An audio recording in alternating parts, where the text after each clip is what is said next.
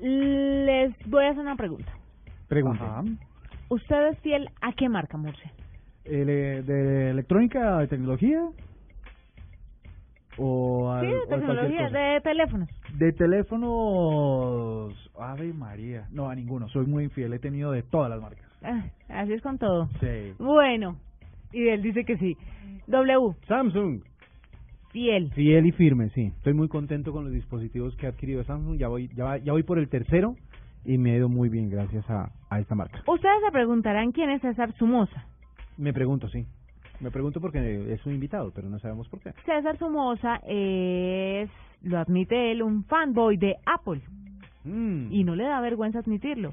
Pues en, en un blog o, o hizo un experimento que se trataba de pasar ocho días con un Android después de ocho años con un iPhone. Y para ver cómo le fue con el experimento, qué ventajas y desventajas encontró en el uno y en el otro, lo traemos a la nube. César, bienvenido a la nube. Muchas gracias. Hola. Bueno, cuéntenos cómo le fue con ese experimento y por qué decide, después de ocho años con iPhone, darse la oportunidad con Android. Pues mira, fíjate que comenzando porque vale la pena no estarse centrado solamente, digamos, en los mismos sistemas operativos, sino de pronto ampliar la visión acerca de qué otras marcas tienen para ofrecer.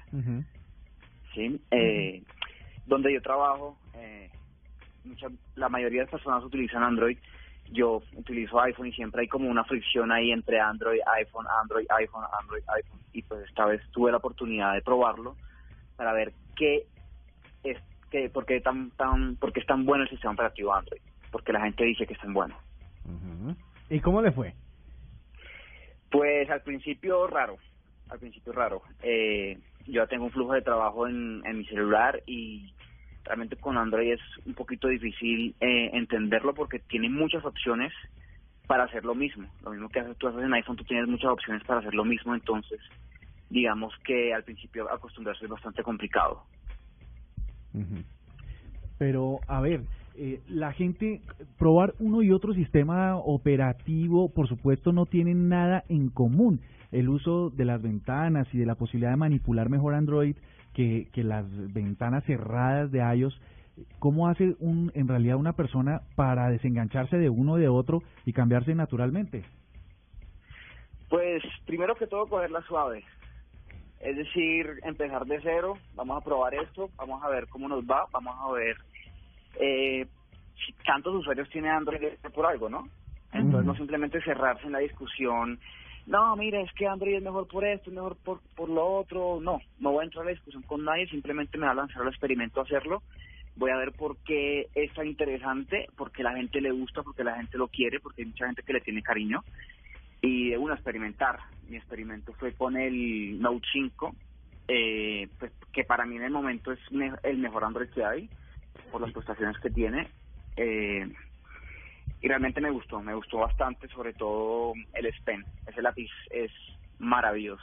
Venga, le quiero hacer una pregunta. Eh, César, cuando usted hace este cambio, ¿cierto? Sí. ¿Cuáles son las cosas que más extraña del iOS? Lo que más extraño de iOS es eh, Safari. En Safari hay una opción para leer, digamos que tú es- oprimes un botón y ahí puedes leer lo que tú quieras, es decir, eh, te deja toda la hoja sin autos, te la deja en blanco, no te deja elementos que te estorben y puedes leer. Eso realmente me hizo mucha falta porque yo en el celular leo mucho. Todo el tiempo me la paso leyendo, entonces eso me hizo bastante falta. También eh, me incomodaron, digamos que las ventanas en Chrome funcionan como aplicaciones, es decir, al momento de hacer la multitarea se me pierden. Eh, en la nota que escribí mucha gente me corrigió y me dijo, mira, eso puede cambiar, pues bueno, no lo sabía. Eso cuando lo probé me hizo bastante falta. También, digamos que en, en el celular el hecho de que el conector no sea reversible, es decir, que no importa el lado como lo conectes, eh, va a conectar me molestó bastante porque en las noches yo cargo el celular, entonces tenía que pararme, prender la luz para no ir a dañar el, el puerto. Venga, es esa, sí increíble. es, esa sí es tiene toda la razón. totalmente de acuerdo. Pero es increíble que estas pequeñas cosas pueden molestar a un usuario Claro. y es increíble saber que los eh, los productores y los que hacen este tipo de, de dispositivos móviles para la gente tienen que empezar pensar hasta en eso. A mí nunca se me habría ocurrido pensar en esta pequeñez porque es tan importante, tiene toda la razón. Mira, hay una en contra y es que si bien es cierto que mejor que sea reversible, uno está varado por carga y el noven- no sé, el 70% de los dispositivos móviles en el mundo usan el micro USB que carga cualquier dispositivo Android. En cambio uno va a pedir un cable de iOS y se enreda la cosa. Entonces, si bien una cosa es chévere, por el otro lado hay más cargadores de micro USB. Pero para hacer un comentario adicional a lo que dice Juanita, que son esos detalles, yo no he, yo no me he cambiado de Android, entre comillas, por una aplicación que en Android es gratis y en iOS cuesta. ¿Cuál? Una, es una aplicación que no sé cómo logré adquirir que se llama iHeartRadio, que es una de una, una aplicación de música de Estados Unidos que por alguna extraña razón alcancé a registrarme antes de que la cerraran solo para el territorio de Estados Unidos y la tengo. Y descargarla en Estados Unidos, por ejemplo, en iOS cuesta, mientras que en Android es gratis. Bueno, me imagino que usted, César, tiene todos los dispositivos Apple, porque es una de las grandes ventajas que le venden a la gente, que a mí, la verdad, a veces no me parece una ventaja, me La parece una desventaja.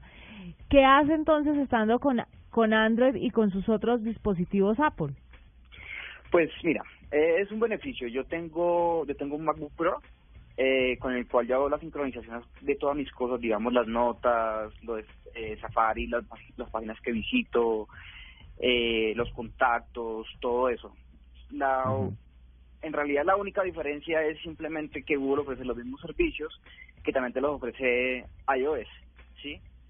No hay ninguna diferencia, es decir, es un poco más cómodo tener tu Apple ID en el computador y en el celular que de pronto utilizar eh, la Google ID y al mismo tiempo el, el Apple ID en el computador. Sí, como intercambia, intercambiarlos, pues, o sea, es decir, como, como accesar a ambos ambientes cuando uno tiene el computador, por ejemplo, se vuelve un poco más complicado, ¿lo entiendo así? Sí, sí, sí. Eh, una cosa que, que, que siempre he notado es que iOS tiene una gran ventaja sobre, digamos, eh, Windows Phone y, y Android.